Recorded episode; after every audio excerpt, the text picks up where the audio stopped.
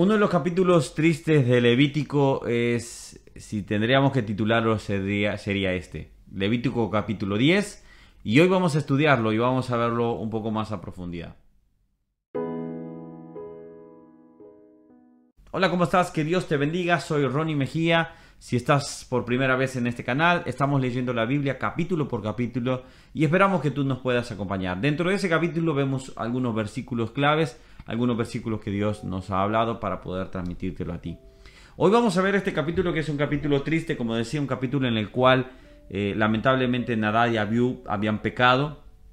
Pecaron de una manera en la cual ellos eh, no habían sido indicados. Recordemos, Dios había dado indicaciones para hacer los sacrificios, para tomar el fuego, para preparar el fuego. Si se recuerdan, estuve diciéndolo en capítulos anteriores. Vamos a hablar sobre el tema de la preparación del fuego, cómo respetar este, este tema, cómo no ah, creer que nosotros podemos conducir esto.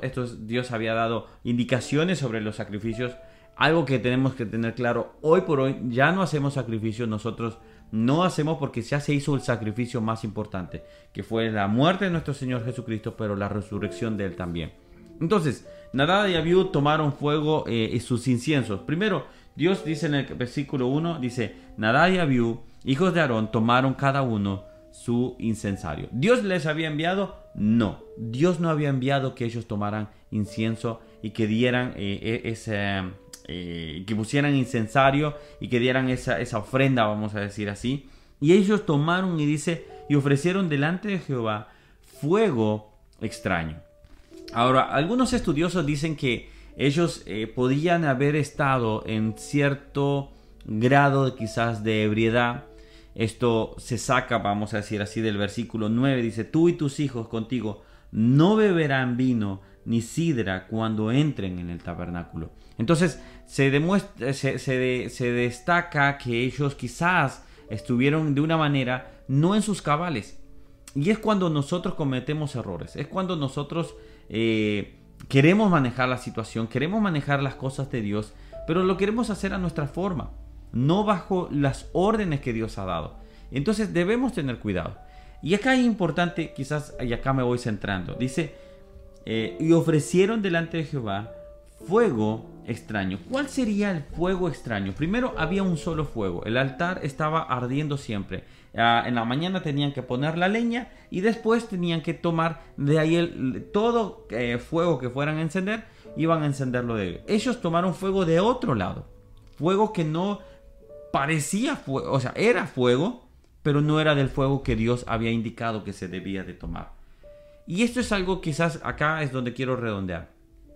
Hay veces que queremos atribuirle cosas al Espíritu Santo, eh, que es eh, esa llama, vamos a decir así, ese, ese fuego, por ejemplo, pero queremos atribuirle a Él cosas que no son.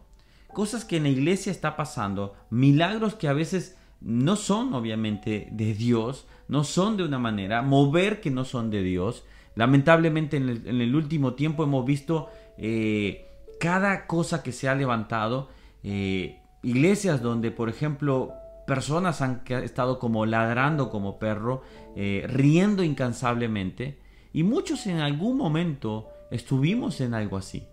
Yo recuerdo en algún instante, por ejemplo, recordar esas situaciones donde eh, la administración era una risa y, y después, gracias a Dios, el pastor tomó cartas en el asunto, pero el punto es que nosotros debemos discernir las cosas del Espíritu, discernir cuál es el fuego de Dios, cuál es la presencia de Dios. Y no debemos de jugar con eso. Con el Espíritu Santo no se debe de jugar. De hemos defendido a Dios, hemos defendido todo, pero no muchas veces defendemos el Espíritu Santo. Pero el fuego tiene que ser el fuego del Espíritu Santo.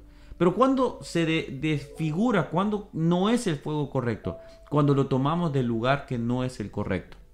Entonces, iglesia, debemos de discernir los mover del Espíritu Santo, discernir cuál es el fuego de Dios, de dónde viene. La Biblia dice, mi pueblo pereció por falta de conocimiento. Y acá Nadab y Abiú eran hombres respetados, eran hombres buenos, eran hombres valerosos, hombres eh, principales, vamos a decir así, pero en ese momento estaban fuera de sí quizás, eh, no estaban en sus cabales y cometieron el error tomar de ese fuego y con la santidad de Dios no se, fue, no se juega. Entonces es importante tener presente esto. Lo que es de Dios es de Dios y lo que no es de Dios no se lo debemos atribuir. Cuando estos moveres, por ejemplo, que hay lamentablemente que desfiguran lo que es la iglesia. Hay muchos videos, ustedes lo pudieron haber visto, moveres donde eh, todo el punto principal es simplemente la, vamos a decir, eh, ese, ese, ese sentimentalismo, ese, ese uh, experiencias, por ejemplo, cuando realmente nosotros debemos basarnos bajo el poder del Espíritu Santo. La Biblia dice, y recibirán poder para que me sean testigos. Yo recibo el poder del Espíritu Santo para poder ser fiel testigo de Jesucristo. Cuidado con los fuegos extraños, cuidado con las cosas que no son bíblicas y que queramos atribuírselas a Dios. Cuidado con las profecías que no son profecías.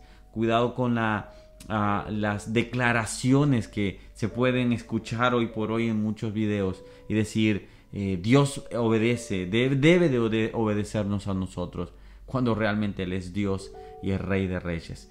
Así que tengamos cuidado, podemos ser unos eh, buenos hijos de Dios, buenos eh, obreros quizás, pero tenemos que tener discernimiento cuando estamos utilizando un fuego que no es el que agrada a Dios. Hoy por misericordia, por misericordia de Dios, eh, Dios nos guarda muchas de estas cosas y, debemos pedir que nos resguarde y pedimos, debemos pedir para que liberar a aquellos que se encuentran en unas condiciones, en unos eh, movimientos que no son correctos.